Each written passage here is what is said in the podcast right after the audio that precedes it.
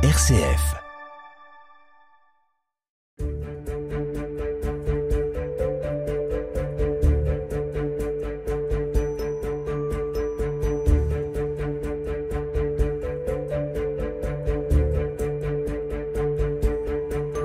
Projection sur les murs, installation dans les rues. Depuis quelques jours, la ville de Lyon bat au rythme des balances, ces derniers réglages de la fête des Lumières.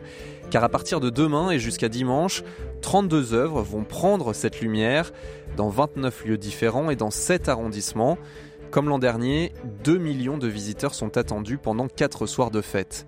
Alors avec ces chiffres XXL, difficile parfois de savoir par où commencer.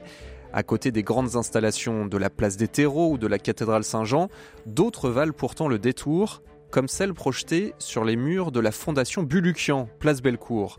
Une œuvre créée par un collectif d'artistes sourds. C'est la première fois que de l'art sourd est présenté dans un événement de cette ampleur. Il s'agit même d'une première mondiale. L'œuvre s'appelle Vidéo visual vernaculaire, mais en quoi consiste-t-elle? L'art sourd, mis à l'honneur de la Fête des Lumières à Lyon, c'est le nouveau numéro de Tempo. Tempo, le podcast d'actualité de RCF Lyon, présenté par Jean-Baptiste Cocagne. Bonjour Charlotte Mongibaud. Bonjour Jean-Baptiste, bonjour à tous. C'est donc un choix fort qui a été fait cette année pour la Fête des Lumières, faire découvrir ce qu'on appelle l'art sourd. Oui, puisque c'est une forme d'art complètement inconnue du grand public.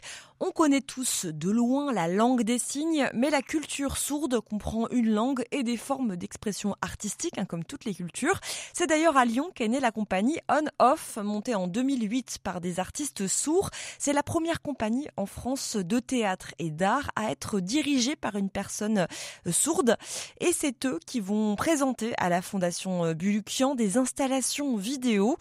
Une œuvre que le maire de Lyon, Grégory Doucet, a d'ailleurs souhaité mettre en valeur cette année. Vous savez que la création euh, est, un, axe fort dans cette fête des Lumières, hein, année après année. On, a à cœur de faire en sorte que des artistes viennent créer des œuvres spécifiquement pour la fête des Lumières. Et cette année, on a souhaité explorer aussi un nouveau type d'œuvre. Pour être tout à fait honnête, je n'en ai pas encore moi-même euh, vu tous les détails, donc je suis très impatient d'aller à la Fondation Bouloukian pour le découvrir. Mais c'est une façon aussi de, s'ouvrir à d'autres formes artistiques, puisque euh, c'est au travers d'un langage visuel différent euh, que nous allons pouvoir eh explorer la culture sourde.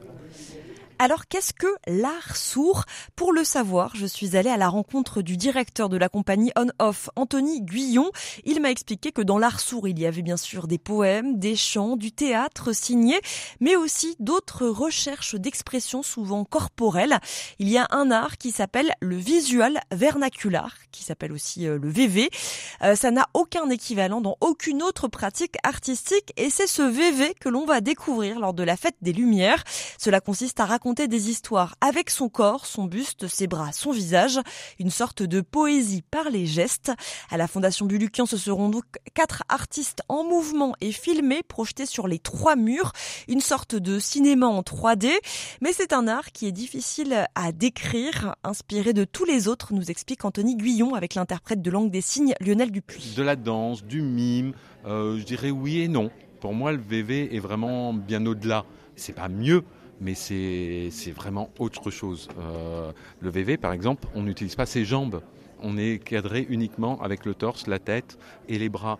Euh, le mime, on bouge. Euh, le VV, on bouge que le haut du corps. On est plus statique avec un, un, cadrage.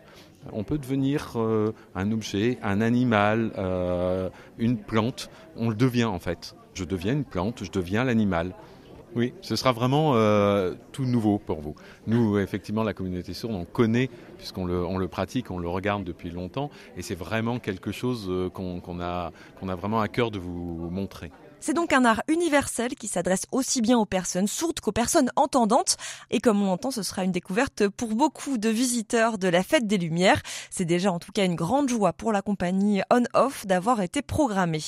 Alors, je suis vraiment, vra vraiment fier. C'est vrai que chaque année, je participe à la fête des Lumières et il y a des, amis sourds qui viennent euh, de l'étranger, de France, et en visite. Et, très souvent, on m'a dit, mais qu'il n'y a, pas de projection euh, d'artistes sourds. Et je leur disais, mais un jour, ça viendra, ça viendra. En fait, c'était un rêve qui est devenu réalité. Donc je pense que ça va déjà pour moi une fierté, mais une fierté aussi pour toute la communauté sourde, parce qu'il y a encore euh, aujourd'hui des situations où on est euh, mis au banc de la société, on est opprimé, et là ça va vraiment leur permettre d'être fiers enfin et de montrer quelque chose qui est issu de cette communauté. Euh, en plus, je suis d'autant plus fier que je suis lyonnais. C'est la ville des frères Lumière, du cinéma. Et ben, enfin, il va y avoir une trace dans l'histoire euh, de la communauté sourde. Lorsqu'il était enfant, Anthony Guillon rêvait d'être comédien, mais on lui répétait qu'il ne pouvait pas devenir comédien en étant sourd. On le dirigeait vers un métier de comptable. Il a tout de même fait une école de théâtre à Lyon et a dû trouver des financements pour avoir un interprète en langue des signes jusqu'à la création de sa compagnie en 2000. Aujourd'hui, il espère que l'expression de cet art va permettre de sensibiliser au sort des personnes sourdes dans notre société. 100 000 personnes en France pratiquent la langue des signes, par exemple. Et voilà ce qu'espère Anthony Guyon après le passage de sa compagnie à la Fête des Lumières. Pour le public, euh, je veux surtout qu'il change de regard sur la surdité qu'ils arrêtent de dire ah c'est une personne handicapée, la pauvre, elle n'entend pas. Je veux qu'en fait ils changent ce regard et euh, qu'ils nous considèrent comme une personne à part entière, comme eux. Moi j'ai jamais entendu, euh, ça me gêne pas.